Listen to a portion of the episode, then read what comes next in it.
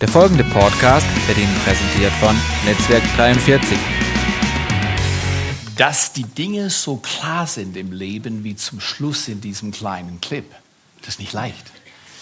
Weil am Anfang hat man alle möglichen Gesichter gesehen, aber die waren schwer zu erkennen, weil das Schnipsel waren. Und die Schnipsel waren so gut vertauscht, dass man raten konnte. Doch, das könnte Sabine sein. Ah, nee, das war Judith. Nee, Judith war es auch nicht. War es Daniele? War es der Theo? Wer war es denn? Im Leben gibt es solche Situationen, dass wir Rätsel raten. Bilder, damit kein Problem, die können wir erkennen und sagen, das ist der und der. Das ist schon möglich. Aber ist es nicht herausfordernd, im Lauf des Lebens aus deinem Leben ein klares Bild hervorkommen zu lassen? Dass dein Leben ein klares Bild gibt, dass wenn Menschen an dich denken, dass sie Klarheit haben, dass sie sagen, dafür steht er, das ist ihm wichtig, das strahlt er aus mit allem, was er ist. Wenn in der Serie Beziehungsweise geht es um nichts anderes als um die Kunst, weise zu sein in Beziehungen. Und Klar, das ist ein sehr hohes Ziel. Da könnten wir alle sagen, wer ist denn schon weise in Beziehungen? Wir können mit Sicherheit sagen, ich war schon unweise in der Art meiner Beziehungen, wie ich sie gelebt habe. Aber Klarheit im Leben und Schönheit hat nichts mit Geld zu tun, nichts mit Bildung, wobei Schönheit und Bildung schadet nicht, nichts mit Prestige zu tun, auch das mag okay sein, oder all den Dingen, die man sich im Leben aneignen kann, all das hat eigentlich wenig mit Klarheit und einem schönen Leben zu tun. Das, was Klarheit und Schönheit im Leben mehr hervorbringt als alles andere, sind gut gelebte Beziehungen. Beziehungen, auf denen ein Gelingen liegt, auf denen irgendwie, oder da ist ein Aus, ein Ausdruck von uns geht's gut. Wir sind nicht perfekt, aber uns geht's gut. Ich habe euch was mitgebracht. Man könnte denken, das hat mit Muttertag zu tun, hat es aber nicht. Und ich werde es ja auch nicht verschenken. Nee, das werde ich alles nicht tun. Aber wie gefällt euch das hier? Findet ihr schön, oder? Ich nicht. Überhaupt nicht. Wisst ihr wieso? Das Zeugs ist tot. Genau, das ist tot. Schnittblumen sind eigentlich hässlich, weil sie der lebendige Tod sind. Das Zeugs hat keine Chance mehr. Wir denken, ist cool, aber ist überhaupt nicht cool. Wart eine Woche im Wasser, schon sieht es nicht mehr so toll aus. Wart zwei Wochen mit oder ohne Wasser, du kannst im Prinzip in die Ecke stellen. Jetzt nur so billige Typen wie ich, meine Frau kriegt immer wieder mal einen Strauß geschenkt, natürlich nicht von mir, aber äh, nein, nein wenn sie irgendwelche Chöre leitet und dann kommt sie heim im Strauß und ich bin so ein Typ, verstehst du? Ich, ich, erst lasse ich ihn so lange wie möglich stehen, dann kommen Freunde und machen Bemerkungen. Die ignoriere ich einfach oberflächlich, oder? Und dann, dann hängen wir die, die Sträuße auf äh, und lassen sie runterhängen, trocknen sie und dann kommen sie wieder rein. Und spätestens so nach einem Vierteljahr kommt der nächste Strauß. Also auf die Art, das ist nur ein Tipp für die Männer, äh, auf die Art sparst du dir enorm viel, wenn du das auf 25 Jahre hochrechnest. Aber schau mal hier, was wir nicht verstehen, wir sind, und, äh, wir sind begeistert von gewisser Schönheit. Ich nenne es mal zeitlich begrenzter Schönheit, weil die Rosen, die sehen ja wirklich orange und so wie das da aussieht, oder? Oh, das ist ein Loch, okay, das müssen wir jetzt gleich wieder stopfen hier, okay. Aber ähm, die Rosen sehen schon cool aus. Aber die sind tot. Man sieht es nur noch nicht. Darf ich einen Vorschlag machen? Es gibt sieben Milliarden Menschen auf dieser Erde, die sind alle tot. Man sieht es nur nicht. Weil die Bibel sagt, und vielleicht ist sie falsch, keine Ahnung, das, die, die, die Frage, die stelle ich einfach, die muss man sich selbst stellen. Die Bibel sagt, wer den Sohn hat, der hat das Leben. Und wer den Sohn nicht hat, der hat das Leben nicht. Das ist ein unglaublich herausfordernder Satz in der Bibel. Und die Frage ist natürlich, was heißt dann beziehungsweise leben? Weise in Beziehungen sein. Viele Menschen leben und denken, wow, ich habe ein neues Auto. Toll, neues Auto. Ich habe ein neues Haus. Puh, mein Mastersabschluss ist super geworden. Und, und dann, dann, das sind alles Errungenschaften und unser Leben mag toll aussehen. Aber guck mal, ich weiß nicht, ob wir uns da täglich damit beschäftigen, sondern aber hin und wieder einen Hinweis, dir selbst einen Hinweis geben, dass das Leben wie eine Blume ist. Der Wind weht darüber und sie ist nicht mehr. Worum geht es im Leben? Einfach mal kurzfristig gut auszusehen? Ich habe mein Hemd heute Morgen noch gebügelt. So, ich bin mir sicher, es gefällt euch so besser. Aber es war mühsam.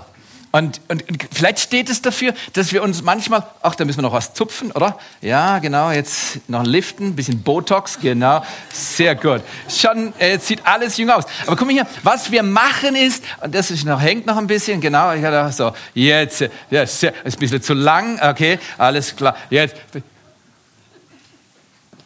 Im Laufe eines Lebens kann man mit dem Leben viel machen, um es äußerlich zu polieren.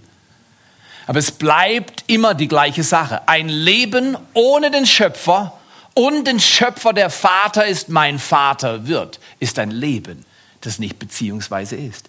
Das ist relativ arrogant, weil wenn ich nichts vom Glauben wissen würde, würde ich sagen, woher weißt du das? Und darauf sage ich immer, das weiß ich eigentlich nicht im Kopf. Mein Inneres erzählt es mir konstant. Das ist der Glaube. Der Glaube rechnet nicht mit kognitiven Größen zuallererst, er ist nicht dagegen. Aber der Glaube weiß um Realitäten, die man nicht mit Händen anfassen kann. Meine Frau ist ungefähr 7000 Kilometer entfernt von mir und ich spüre das. Ähm, und jetzt könnte ich ja fragen, was macht sie da drüben jetzt gerade? Was läuft da? Schnell mal. Also gut. Aline, bist du mir noch treu? Bist du sicher? Wer ist bei dir? Mach mal, mach mal, äh, ja, genau, dein iPhone hat so eine Funktion, dann kann ich besser kontrollieren, okay? Alles gut, Schwein gehabt, alles klar. Okay, weitermachen, aber stay cool and stay. Ja, stay cool. Okay, wir sehen uns wieder, oder? Alles, alles klar, okay. Ach, tschüss. Komm her, wie, wie würde, würde sich Aline jetzt fühlen? Was ihr Mann gerade transportiert hat, war Kontrolle. War, ich bin mir nicht sicher, ob du tust, was ich will. War das beziehungsweise? Nicht unbedingt. Das war einfach nur armselig. Das wäre hemdsärmelig. Das hätte sie verletzt. Ist es so oder ist es nicht so? Wir alle können einander schneller verletzen, als wir einander aufbauen können. Ich möchte heute Morgen über, im Kontrast zu diesen schönen Rosen, die aber eigentlich schon vorbei sind. Ist schon vorbei mit ihnen. Die Rosen mögen und ein Florist sieht eh, dass die schon ein paar Tage rumgestanden sind. Wir waren einfach zu cheap, neue zu kaufen. Nee, nee. Aber äh, mal hier. Ähm, schau dir Schnittblumen an und sag, tot. Wenn dir irgendjemand Schnittblumen schenkt, sagt, das ist tot. Das ist tot. Nee, nee, okay, das ist unromantisch. Aber vielleicht nehmen wir diesen Hinweis hin und sagen, okay, da ist was dran. Manche Dinge im Leben sehen richtig gut aus, die sehen cool aus, die kommen total gut, ja?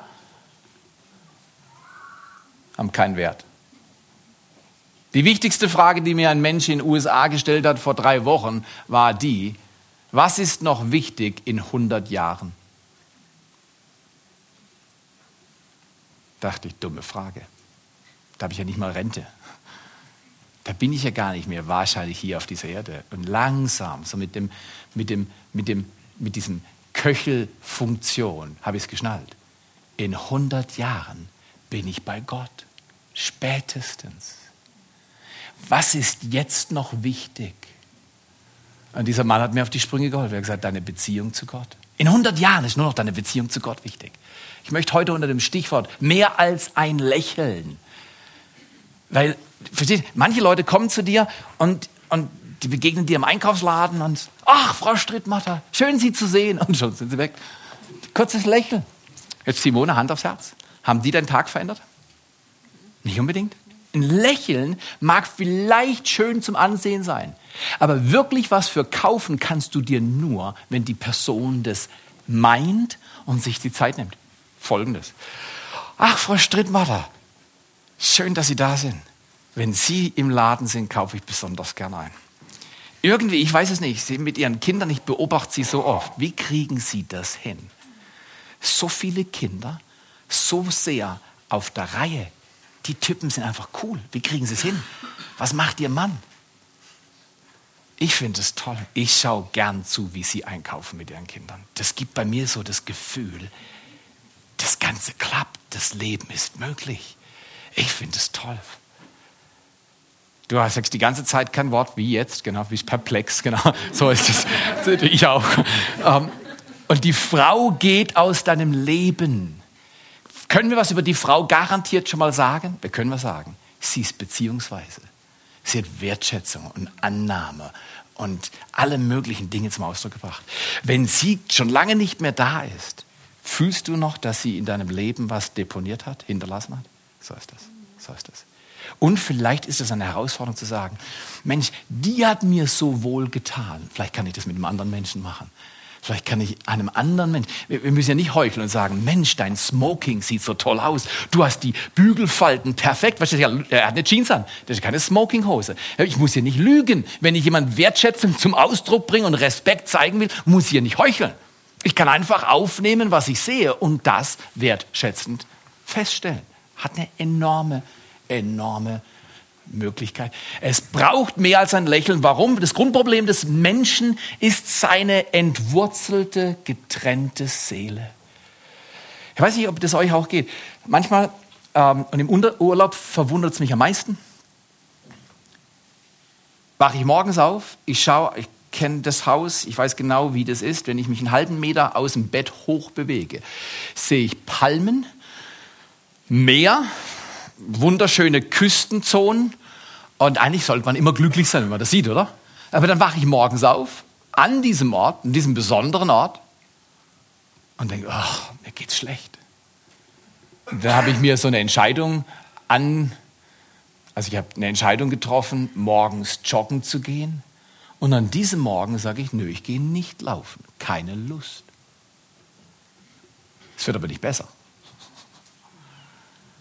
Und irgendwann um die Mittagszeit denkst du, Mensch, mir geht's so gut, ich habe zu essen, zu trinken, ich habe eine Hütte, es hat nicht reingeregnet heute Nacht, mir geht's so gut und trotzdem geht's mir schlecht. Kennt ihr das? Das hat was mit unserer Seele zu tun. Unsere Seele, sagt ein Mann, ist ein kapriziöses Wesen, sehr stimmungsanfällig. Das Innerste deines Lebens, dein Geist, ist viel stabiler. Aber deine Seele ist sehr berührbar mit allen möglichen äußeren Einflüssen. Und nur lächeln reicht nicht aus.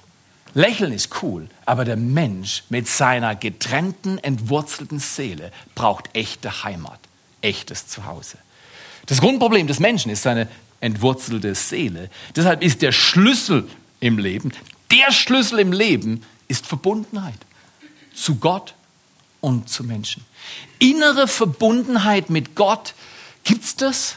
Kann man beziehungsweise mit Gott leben, verbunden leben, weise im Umgang mit Gott und mit Menschen? Ich glaube, das geht. Aber das geht nicht nach dem Prinzip, das ist nämlich das ist das Problem. Tod, sage ich, ist hier drauf, weil es entwurzelt ist. Die Rose im Stock, in der Pflanze, eingebunden, verwurzelt, kann das ganze Potenzial leben. Aber abgeschnitten ist diese Rose eine kurzfristige, schöne Lüge. Richtig oder falsch? Das Leben kann so eine kurzfristige, ganz nette Lüge sein, wenn wir nicht verwurzelt sind. Verbundenheit spricht nicht von Einengung, sondern Verbundenheit spricht von Leben. Leben ist grandios. Allerdings können uns Dinge aus dem Leben rausziehen in Windeseile. Ich möchte euch mal von einem Mann erzählen, ähm, dem es nicht so gut ging. War nicht ein ganz netter Mann, aber durch eine Unachtsamkeit von ihm ist ein Mann umgekommen. Könnt ihr euch das vorstellen? Jetzt, ich sage euch ganz ehrlich, das ist für jeden von uns möglich und wir beten, dass es nie passiert. Aber jeden Tag, wenn du im Auto sitzt, Wer war schon mal in der Liga, dass du einen Augenblick unaufmerksam warst? Einfach nur einen Augenblick am Radio gefummelt oder CD reingestopft oder äh, es gibt noch andere Beispiele, von denen will ich jetzt nicht näher, äh, auf die will ich nicht näher eingehen. Wir alle waren schon unachtsam Und dann kann es sein, dass der Autofahrer nicht angeschnallt in einem uralten Auto ohne jeglichen Airbag entgegenkommt. Du kommst von deiner Richtung ab, siehst es viel zu spät und kollidierst. Weil dein Auto mit allen Sicherheitsgoodies ausgestattet ist, überlebst du und hast nicht mal eine Schramme. Aber die Person auf der anderen Seite, hörst du, ist verstorben im Auto, bevor irgendjemand da war. Was für Gefühle können in dir hochkommen? Ich war unachtsam und deshalb ist ein Leben zerstört worden. Ich wollte es gar nicht. Ich wollte überhaupt nicht, dass der Tag so wird. Aber dieser Tag hat Potenzial, dein ganzes Leben zu zerstören. Richtig oder falsch? Ich möchte von einem Mann erzählen, der nicht einen Mann getötet hat durch seine Unachtsamkeit, sondern 85 Männer. 85 Männer sind zu Tode gekommen, weil er unachtsam war. Und dann hat es noch nicht gereicht. Es hat in Folge eine ganze Stadt das Leben gekostet. Eine kleine Stadt, aber eine Stadt. Kinder, Säuglinge, Frauen, Männer, groß und klein, sind gestorben, weil ein Mann unachtsam war. Ich möchte vergehen, nur beim bloßen Gedanken. Könnte es sein, dass man unter solchen Umständen vergehen will? nicht mehr in diese Welt hineinschauen will, weil man ständig an seine eigene Schuld denkt? Jetzt, dieser Mann hat diese Menschen nicht umgebracht. Das hat schrecklicherweise ein anderer für ihn übernommen, aber er hat Zusammenhänge aufkommen lassen oder er war nicht wachsam und weise. Und deshalb haben andere Leute Informationen bekommen und diese Informationen schamlos ausgenützt. Und weil sie voller Hass waren, voller Vorbehalte, voller unverdauter Gefühle. In dem Fall war das Saul, hat Saul veranlasst, nicht nur Ahimelech umzubringen, bringen zu lassen. Ein König macht es dann nie selber, das macht dann jemand für ihn. Dann kann er sagen, ich habe nichts damit zu tun. Nicht nur hat er diesen Ahimelech umbringen lassen, sondern 85 andere Priester. Und den Ort Nob in dem hat er alles abgemetzelt, auch die Kinder, auch die Säuglinge, auch das Vieh, alles und jeden Mensch in diesem Priesterort. Ein Ort, in dem nur Priester gelebt haben. Eigentlich eine Stadt der Zuflucht. Das war eine himmelschreiende Sünde und Ungerechtigkeit, die Saul veranlasst hat um ganz ehrlich zu sein, Saul war so degeneriert zu diesem Zeitpunkt in seinem Leben, so entartet, dass er seinen Soldaten sagte, geh, bring sie um. Aber diese Soldaten waren gottesfürchtiger als Saul. Und die haben sich geweigert. Die haben gesagt, nee, das machen wir nicht. Das sind Priester. Das sind, das sind unsere Priester. Das sind unsere Freunde. Wir kennen sie seit Jahren. Wir werden nicht tun. Das nennt man ziviler Ungehorsam.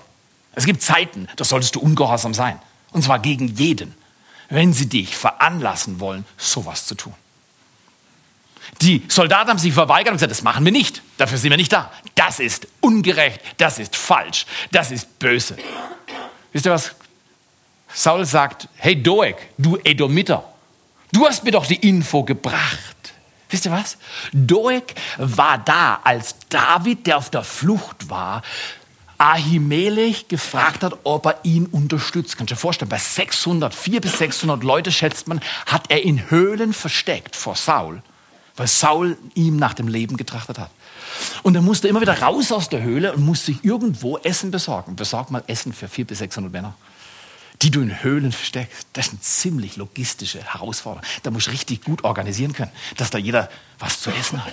In jedem Fall war David bei Ahimelech, die Textstelle ist 1. Samuel 22, Kapitel 22. Und der Doeg war da und David dachte sich noch, wow, Doeg ist da, das ist ein böser Mann. Wisst ihr was? David hat niemanden umgebracht, aber David war nicht weise, nicht achtsam. Und durch seine Unachtsamkeit, Doeg hat nämlich nichts Besseres zu tun gehabt, nachdem er David und Ahimelech und all die Priester zusammengesehen hat, hat er gepetzt, ist petzen gegangen und hat gesagt, hey Saul, da ist dieser David, ich habe ihn gesehen, er war in Nob, er war bei Ahimelech. Ist natürlich hinmarschiert, hat die Priester kommen lassen, David war schon weg. Aber die Priester hat er umgebracht, allesamt. Jetzt möchte ich euch einen Text vorlesen. Dieser David ist ein erstaunlicher Mann. David ist nicht perfekt, David ist nicht makellos, aber David ist erstaunlich verwurzelt in dem, was die Bibel die Gnade Gottes nennt. David hört davon, und zwar einer der Söhne von Ahimelech ist entkommen. Kannst du dir vorstellen, wenn du 85 Leute umbringst und dann einen ganzen Ort ausrottest, das dauert ein bisschen. In jedem Fall einer konnte entwischen und er wusste, wo David ist. Und er ist zu David geflohen und sagt, hey David, der mein Vater umgebracht, meine Brüder umgebracht, alle Priester umgebracht und unseren ganzen Ort abgemetzelt. Es ist, es, ich bin mir sicher, war absolut am Ende. Kannst du dir vorstellen, wenn du zuschaust, wie deine Verwandten abgeschlachtet werden? David war so ehrlich, hätte er sagen können, hm, ich weiß von nichts. David geht hin zu dem Sohn, der gerade sagt, mein Vater ist umgekommen, weil Saul sie alle hat abschlachten lassen. David sagt, weißt du was? Ich bin mitschuld. Wer war denn das? Doeg war's. Oh meine Güte, Doeg war an dem Tag da, wo ich mir Brot abgeben lassen, Versorgung. Ich habe das Schwert vom Goliath bekommen. Und ich hätte wissen müssen, was für ein Mann der Doeg war oder ist.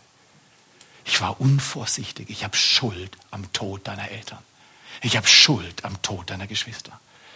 Jetzt könnte eine depressive Episode beginnen bei David, die nicht mehr endet, bis sein Leben auf Erde endet. Geh mal zu Ärzten und geh mal zu Psychologen und frag mal, wie sich Depressionen entwickeln. Meistens über Schmerz, der tief, tief runtergeht, dann lange Zeit verdrängt und irgendwann spült das Leben des Zeugs wieder hoch.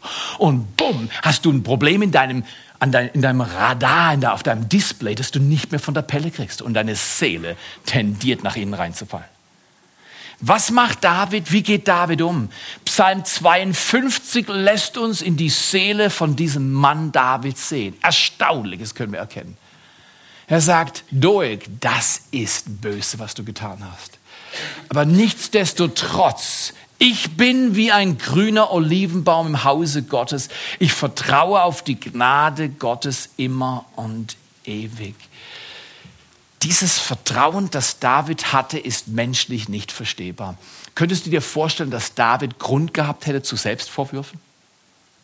Schlechtem Gewissen? All den Dingen, die dich schambedeckt in den Dreck reindrängen wollen und sagen, von nun an bist du nicht mehr wert, von nun an bist du nicht mehr gut. Wisst ihr was? Wir alle haben Fehler gemacht. Und zwar viele wahrscheinlich, also ich in jedem Fall. Wir alle sind nicht mehr mit einem weißen Blatt ausgerüstet, oder? Unser Blatt hat alle möglichen Inf unser Leben hat alle möglichen Infos, die nicht so ideal sind, richtig oder falsch? Und die Frage heute ist, verstehen wir, dass das Leben mehr braucht als ein Lächeln? Wer, wer glaubt mir, wenn jemand zu David gekommen wäre und David in dieser totalen Infragestellung, dass er versagt hat, kommt jemand zu ihm und du weißt, komm, ach komm, ist doch nicht so schlimm, ist doch, lächelt dich an und sagt, du schaffst das schon. Hätte das geholfen? Ja. Aber nur kurz, aber nur kurz. Ein Lächeln auf einen Stall voll Schmerz ist einfach wie ein Tropfen auf einen heißen Stein. Es braucht mehr als ein Lächeln. Ich glaube, es braucht die übernatürliche Erfahrung, die David gehabt hat. Er sagte, ich habe hier versagt, ich kann nichts mehr dran ändern. Ich kann mich an dem einen Nachkommen von Ahimelech, er war mein Freund, dieser Ahimelech, tolle Priester, aber sie sind jetzt tot. Ich kann nichts dran ändern. Ich muss verwurzelt bleiben in der Güte Gottes, sonst vergehe ich. Wir alle haben schon Fehler gemacht, die vielleicht zum Himmel schreien. David ist erstaunlich. Er sagt, ich bin kein brauner Olivenbaum, ich werde nicht bald verrecken, ich bin nicht vergangen über meiner Schuld, sondern Gott erweist mir seine Güte.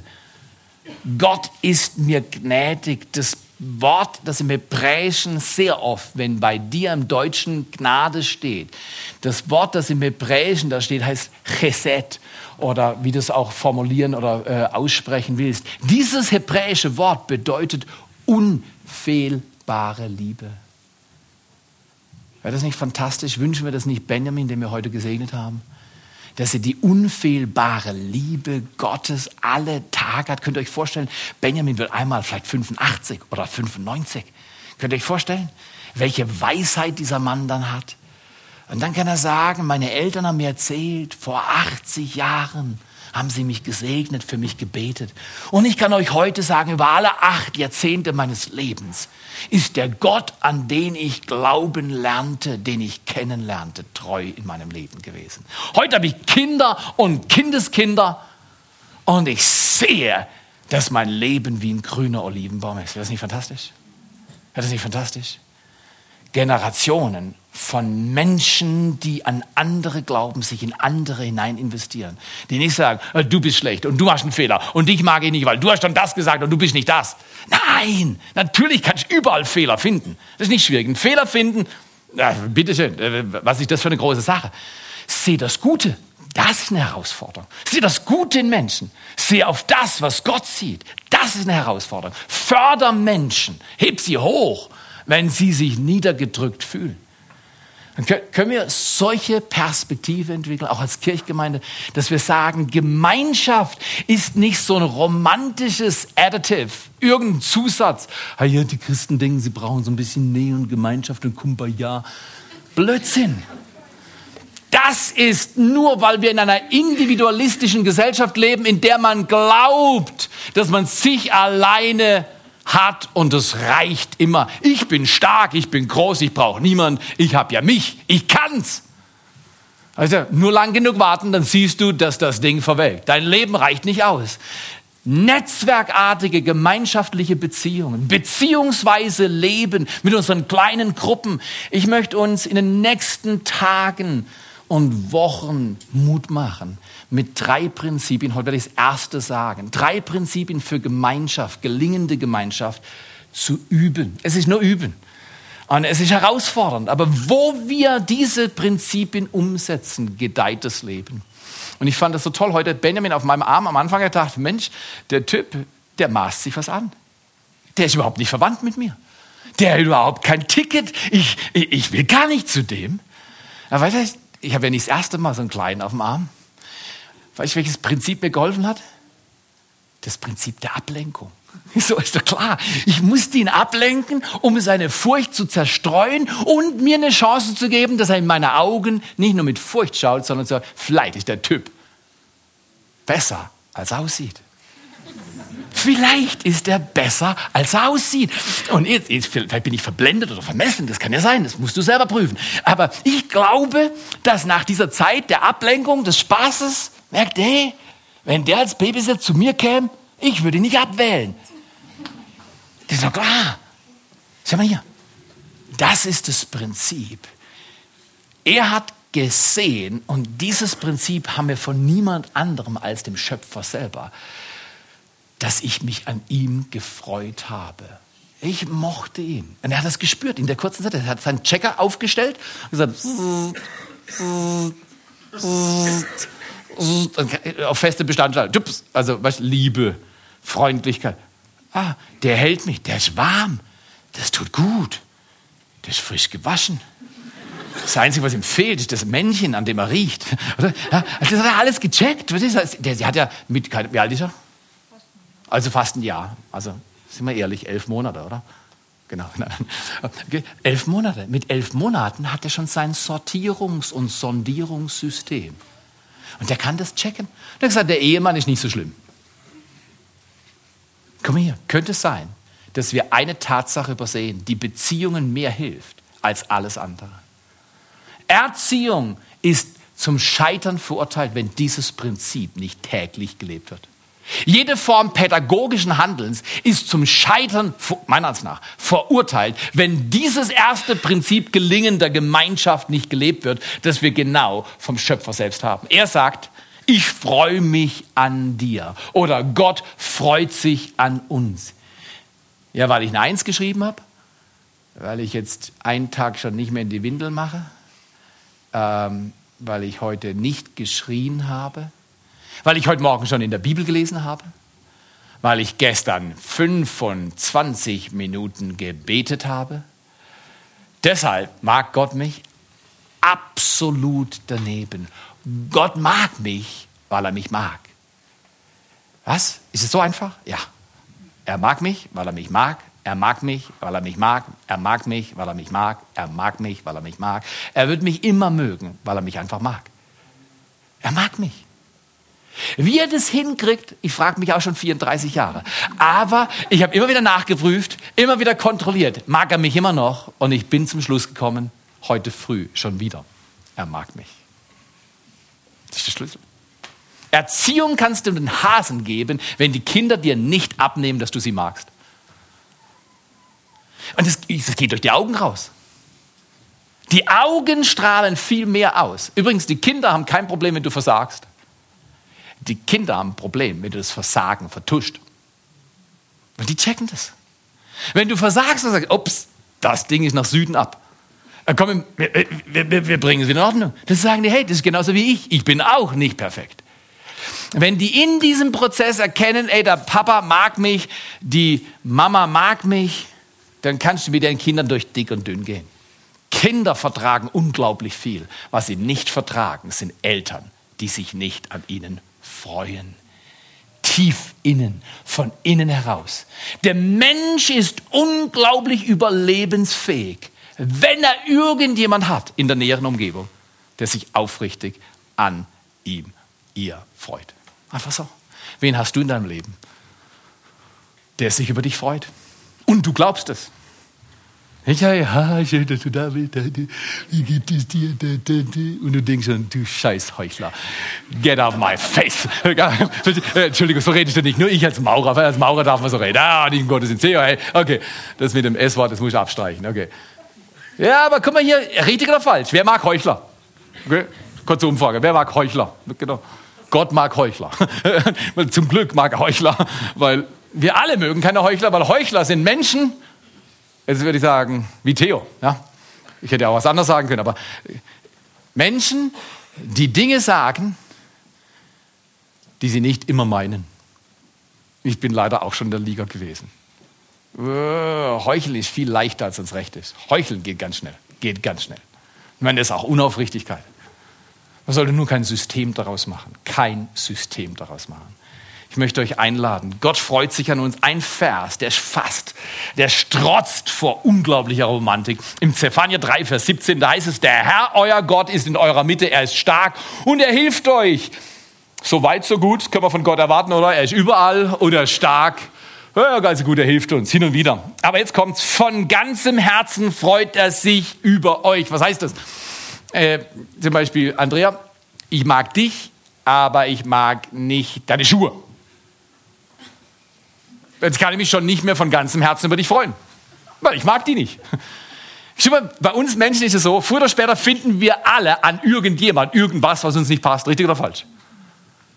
Wenn ein Mensch sagt, ich liebe dich von ganzem Herzen, brauchst du viel Gnade.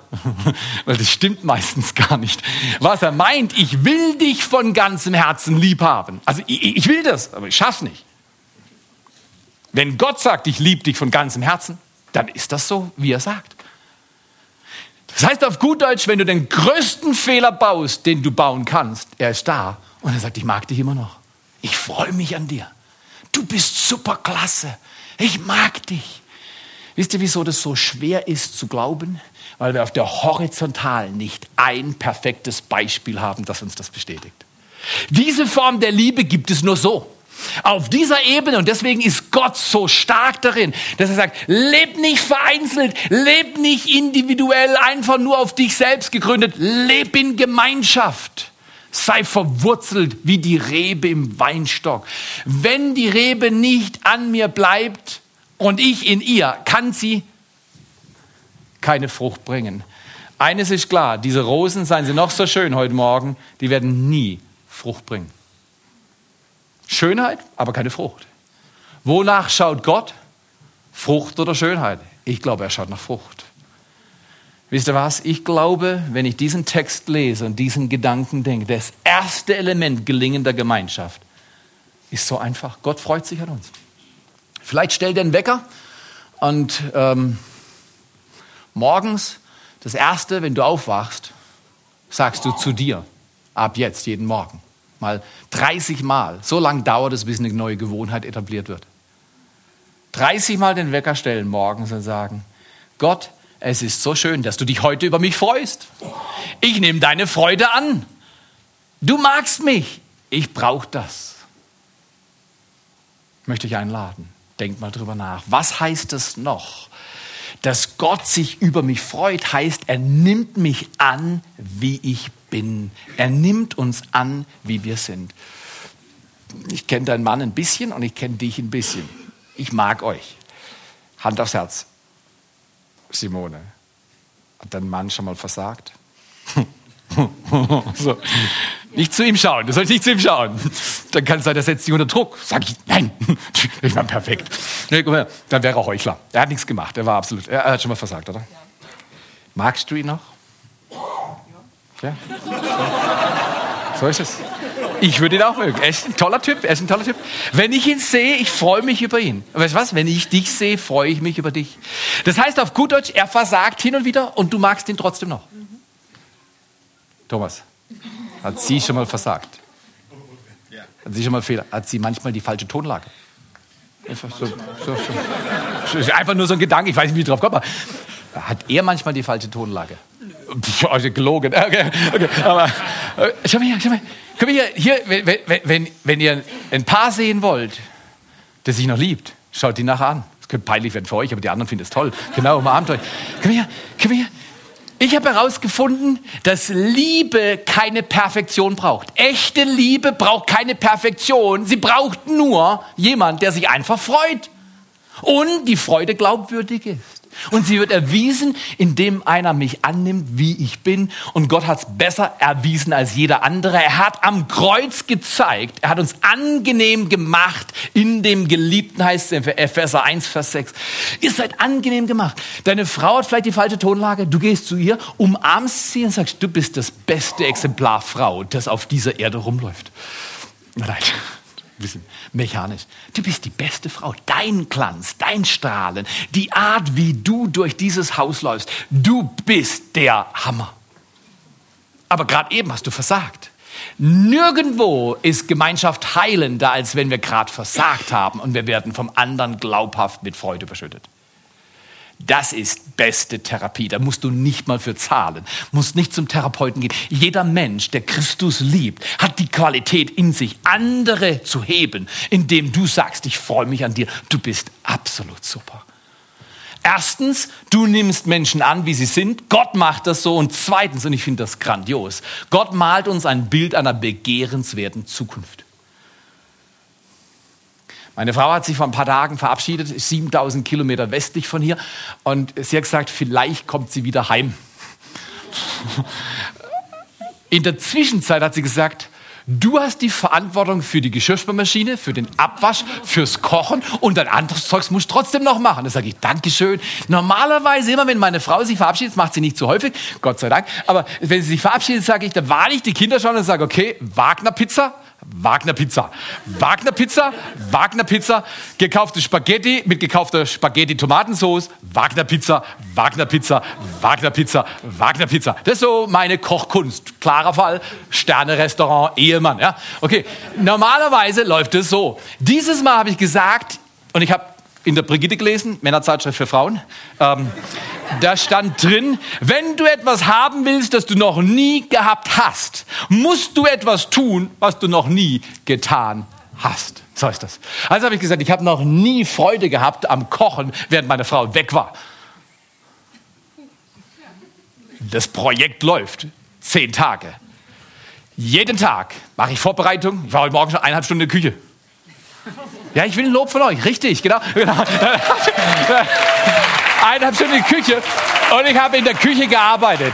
Erdbeeren geschnippelt, Champignons geschnippelt, Spargel geschnitten, edle Erbsen vorbereitet, Kartoffeln gekocht, das Chicken vorbereitet, die Gewürze gerichtet. Wow. Und ich habe gestern schon gesagt, ihr könnt alle kommen und schauen, ob es gut aussieht. Essen könnt ihr nicht. Okay. Wenn du etwas haben willst, was du noch nie gehabt hast, musst du etwas tun, was du noch nie getan hast.